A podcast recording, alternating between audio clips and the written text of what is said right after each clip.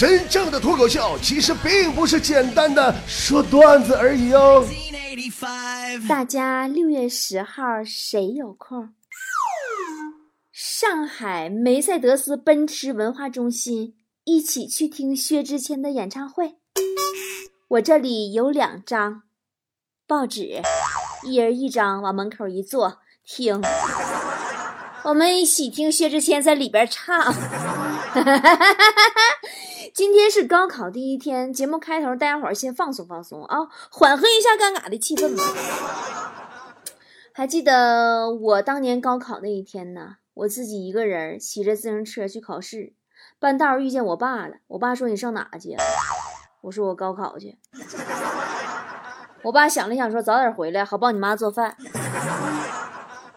你说就我这家庭啊，我高考，你说我是不是零压力上阵？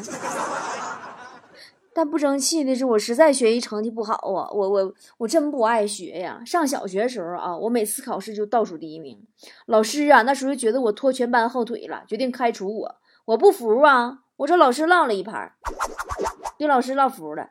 我说老师，难道你把我开除了，你们班就没有倒数第一了吗？老师觉得我说的还蛮有道理的样子，然后想了想，凝重的点了点头，把我留下了。小孩子嘛，都想学好，但是自制力差呀。哎，你们有没有同感啊？就是每次想上进一点的时候，都特别渴望能有一个人在自己的身边，就是那种天天带你学习。张嘴闭嘴就是要考各种证，约你出去都是要上那个图书馆看书的、学习的，看你不学习，反手给你个嘴巴子的那种，就引领你走向人生巅峰那种。反正我是没碰着过。记得高三那年呢，开学我就和我同桌商量好了，要互相监督，啥也不说了。我跟你们说啊。找个人互相监督这种鬼话呀，万万不能信呐！因为接下来你俩之间就会发生以下不可避免的场景。呀，我有点饿了。嗯，我也是呢。嗯，就玩半个小时。好啊，好啊，好啊。然后发现俩人捆绑在一起完犊子。不信你就想想啊，约着一起减肥，最后是不是俩人都吃胖了？约着一起学习，最后是不是俩人一起都出去玩去了？高一的时候啊，我特别烦我们班主任，我觉得太讨厌了，就经常管我，罚我站。后来有一次啊，高一期末的时候，我把我们班那个钟给摔坏了，就是那种学校统一发的那种钟，一个大概是二百多块钱的样子吧。班主任呐，就把我叫过去谈话。我已经做好挨骂的准备了，结果他跟我说：“你把摔碎的钟带回去。”我就懵了，我心合计什么意思？带回去给我妈看呢？结果第二天啊，发现他带了一个一模一样的钟过来。当时我感动的只想哭哦！我觉得你说他竟然自己掏钱帮我。直到一个礼拜以后，我发现我们隔壁班的钟。丢了，然后我也不知道咋回事我上学时候老挨罚，老师是看我不顺眼是咋回事我记得有回体育课啊，我被罚做了几十个深蹲啊，几十个呀！上完那个体育课以后，我俩腿都嘚瑟了，就一直抖，一直抖。我正扶着墙啊，往教室走的路上，刚好碰见英语老师喊我去办公室。我拖着颤抖的双腿，我就去了。一进屋，英语老师就说：“李波，你看你这试卷，你怎么做成这个样子？”我往前上了一步，合计看清楚点，结果腿一软，没站住，吧唧给老师跪下了。哎呀，那动作呀，连贯自然呐，连我自己都没反应过来呀，老师都懵了。看我行此大礼，赶紧扶起我呀。对我都肃然起敬了，说李波啊，真没想到你对自己这么严格。哎呀，不过后来我早恋被英语老师撞上了，他对我才有了真正的认识。我高中的时候啊，初恋男友，我俩都是近视，我三百度，他六百五十度，哎呀，那家天天跟顶俩瓶盖似的。有天晚自习呀，我俩一直耗到了同学全走光。心照不宣的小脑袋凑到了一起，打算开始第一次嗯初吻。激动人心的时刻到了，当我俩快碰着嘴唇的时候，啪的一下，眼镜撞一块儿了，好尴尬。然后我俩还挺不好意思的呀，我缩回脑袋，闭上眼睛，重来，啪，又撞上了。这时候就听见窗外路过的英语老师啊，冷冷的说：“你俩这是学山羊打架呢吗？”不过说到早恋啊，当年我们寝室有一个奇葩女学霸，每个月花销不过百，对钱的简直就是精打细算呢，非常有生意头脑，连替人打水呀都是按次收费的。后来高二下学期的时候，有段时间他特别奇怪，一反常态，他为了追我们学校里边女生们都仰慕的那个帅哥学长啊，他居然每天都给人家送早饭呢。经过他一个月的爱的奉献，终于把那个学长拿下了。然后他就在学校的公告栏上贴出出租帅气学长，每天二百元。我勒个去，厉害了，我的姐！就我这智商情商，我跟人都比不了，你知道吗？我小学的时候啊，也有一个心机婊的同学，这货号称啥呢？他说自己会铁砂掌，说能徒手断砖呢，关键他还是个女孩。我们当然不信了，拿块砖头给他，这货沉思了良久，一掌劈了下去，骨折了，手都断了。我们就笑他傻缺啊，他却冷冷一笑说：“哼，你们懂个屁。”然后接下来整个一个学期，他一次作业都不用写，还天天有骨头汤喝，我们都觉得他不是一般人呢。后来呀，我这小学同学跟我上了同一所高中，还在同一个寝室。高三备考那段时间啊，我们寝室啊，寝室长屁股上长点癣。有天晚上他回来比较晚，怕影响我们，就没开灯。洗漱完毕以后，就在床上搁那撅着擦那达克宁，一顿擦，擦半不道，突然听寝室长大姐低沉有力的吼了一声：“我操你妈呀！”我赶紧打开灯啊，愕然看到。我们寝室长一手拿着管黑鞋油，一手乌黑的抹着屁股，那屁股蛋子乌黑泛光。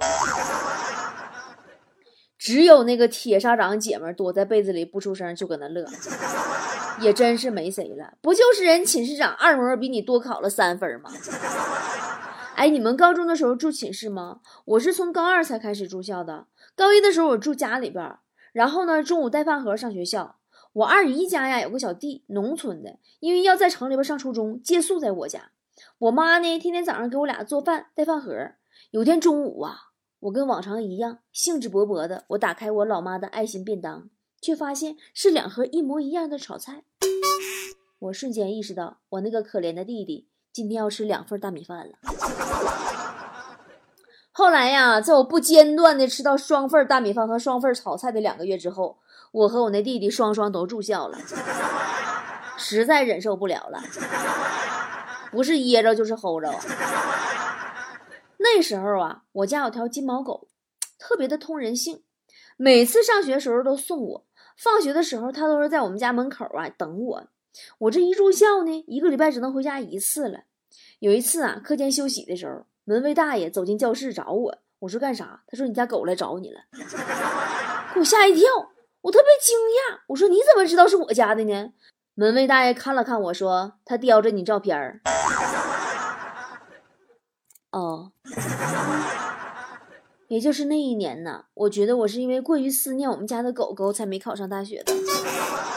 多懂事的狗啊！最近啊，朋友圈疯传一个段子，说马上就要高考了，提前祝考生们考试顺利。说四年以后你们会明白，你们今天的所有努力，然而并没有什么卵用。改变你们命运的不是知识和文化，主要是酒量、关系、胆量、爹妈、颜值，还有你们村是不是要拆迁。说高考啊，只是决定你在哪个城市打王者荣耀。不过还是要好好考，毕竟大城市网速要快一些。今天呢是高考第二天。刚才呢，跟大家伙一起回忆了我上学时候那些不堪回首的快乐往事。相信每一个人的高中时期都有自己开心的、痛苦的、糟心的记忆。曾经大家都觉得高考是一个改变命运的考试，你将来的人生的好与坏呀，成败在此一举。现在呢，越来越多的人开始怀疑了，认为高考然并卵。那么真的是这样的吗？今天啊，我就来告诉你，高考到底有没有用。首先呢，好多人说说高考屁用没有，说学历啊只是张通行证而已，说在中国好学历比不上好关系。但其实你想过没有啊？通行证也很重要啊，没有通行证你哪都去不了啊。再有就是好学历不就是好关系吗？曾经啊，我在豆瓣上看过一段话，挺好的，分享给大家啊，说。高考啊，决定了你将来的同学们都是什么层次的人，决定了你将来的同事们都是什么层次的人，整个生活在什么层次，就这样子。当然啊，如果你本身你就是出身于上流社会的话，那你只要不是笨的要死就行了。那些说高考没用的呀，往往都是自己没有得到高考甜头的一帮人。你就拿咱们工作室王美丽来说吧。人家毕业于二幺幺院校，其实啊，咱说能力资历相对于整个社会来说，真没啥可炫耀的。但人家身边有一堆牛逼的同学呀，走哪吹哪，走哪吹哪，烦死我了。但你烦也没有招啊！你想想，人家张嘴闭嘴就是啊，当年一起逃课的同学啊，现在在联合国总部啊。曾经一个寝室的姐们儿啊，现在知名律师事务所给世界五百强打官司，做法律咨询。人大学时候初恋男友，毕业以后保研去了北大呀，后来四处交流，去了欧洲、美洲好多国家，特别有名的翻译员。翻译官呐，一九那三七年呐，嗯，说实话啊。除了清华、北大，其他那些个学校啊，的确不一定学到啥硬知识。但是你在一个优秀的学校里边，你结交的人脉就不一样。你可以结识更多优秀的人，你可以和这些优秀的人碰撞出更多不一样的想法，而且获得更多的见识。学历这个东西呀。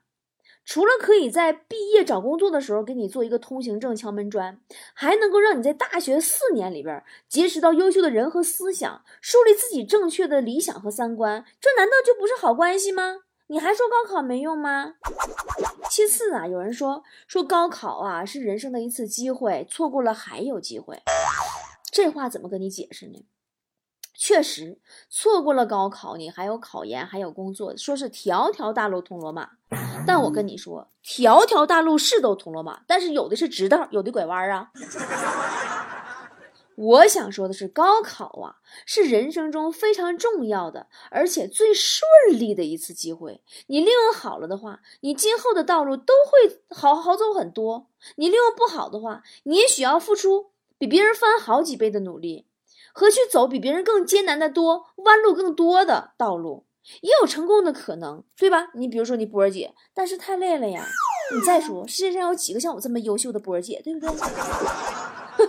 你就拿我来打个比方，对不对？我没考上大学，我自己呀，到社会上摸爬滚打，走了十年的弯路，才终于可以跟那些专业院校的大学毕业生一样，进入辽宁广播电视台那种省级的媒体。然而，这十年的时间。我当年的同班同学呀，大学毕业工作，从一门普通的大学老师开始做起，期间结婚生子。我到辽台办理入职的时候，人家已经做了沈阳音乐学院通俗系的系主任了，这就是差距。我还有两个同学，同样都是国有银行的柜员，咱说工作好吧？一个呢是本科985院校，毕业前找工作面试，顺理成章人就进了银行系统了。第一年奖金就是五位数，另外一个呢，毕业于个二本院校，人家银行系统招聘呀，一本以上学历才行。他呀，为了能够进入银行系统，全家走关系呀，找门路啊。他自己虽然学校不如人，但还是挺能吃苦的。二本毕业以后，两年时间，一直就在四处的寻找实习的机会，甚至啊，没有工资他都干，为的就是给自己简历上啊镀金。最后呢，终于通过了他个人的努力，和他在大连当区长的叔叔，最终跟别人站在了同一条起跑线上。那你说说明一个什么道理啊？就是说明，要不是他有一个有关系、有资源的叔叔，他再努力有个屁用。再努力也够呛能打破人家银行系统的体制啊，对不对？如果说啊，人的一生真的有什么捷径的话，就咱们中国人来讲，那可能就是高考了。你不承认不行。好的专业能够在求职当中被人家争抢，好的学校能够在面试当中更容易脱颖而出，就是这样的。最后咱们说啊，说考大学的时候选择的城市、专业、学校哪个更重要？呃，逻辑思维的老罗罗振宇去年的时候曾经发过一篇文章，他说他认为呀，选城市最重要，其次是学校，专业并不重要。我觉得说的有道理啊，因为刚才咱已经说过了，毕竟除了清华北大，你在学校里学点专业知识，你真用不上啥，对吗？再说时代发展太快了，你上大学时候学的知识，很可能毕业就已经过时了。我们家旺财严老师学传媒的，上学的时候老师还给他讲那电视机晶体管的成像原理呢。他毕业出来干啥呀？上电视机厂造电视机去，现在都液晶显示屏了。好啊，就像一个分岔路口，不同的人沿着不同的方向开始越走越远。城市真的很重要。我相信，如果不是高考，很多人不会去到北上广深，他们会依然窝在家里的那个小城市或者小山村。大城市给了年轻人更多的选择和提升眼界的机会，凭借他们的能力，留在大城市能够找到一份不错的工作。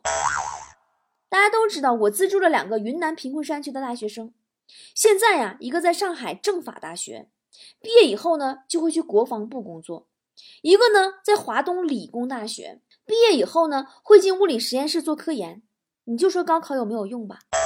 对于这两个山沟沟里饭都吃不上的孩子来说呀，一次高考解决的那甚至是两个家族都能吃饱饭的问题，就此就翻身了。咱们再说，那么学校重不重要？我觉得学校也重要。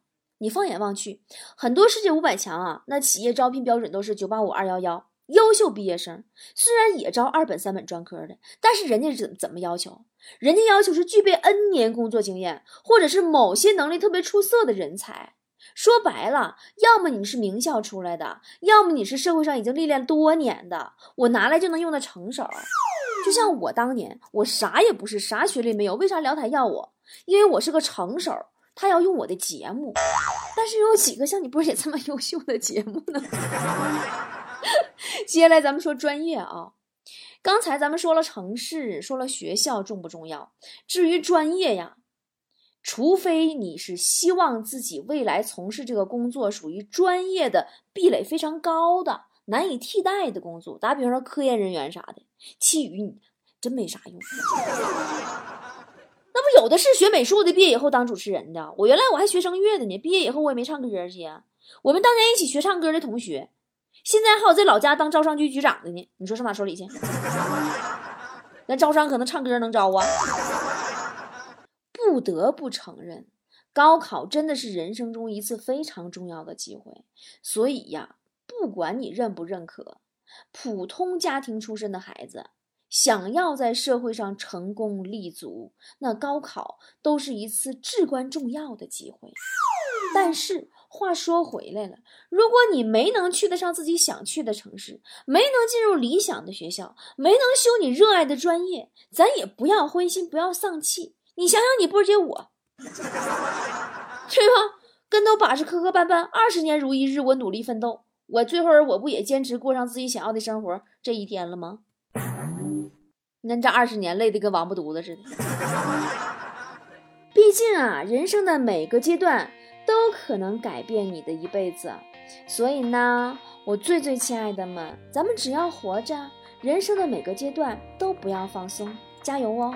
祝大家今年的高考都有一个满意的成绩。再见我的爱，I wanna say goodbye。再见我的过去，I want a new life。再见我的眼泪，得到和失败。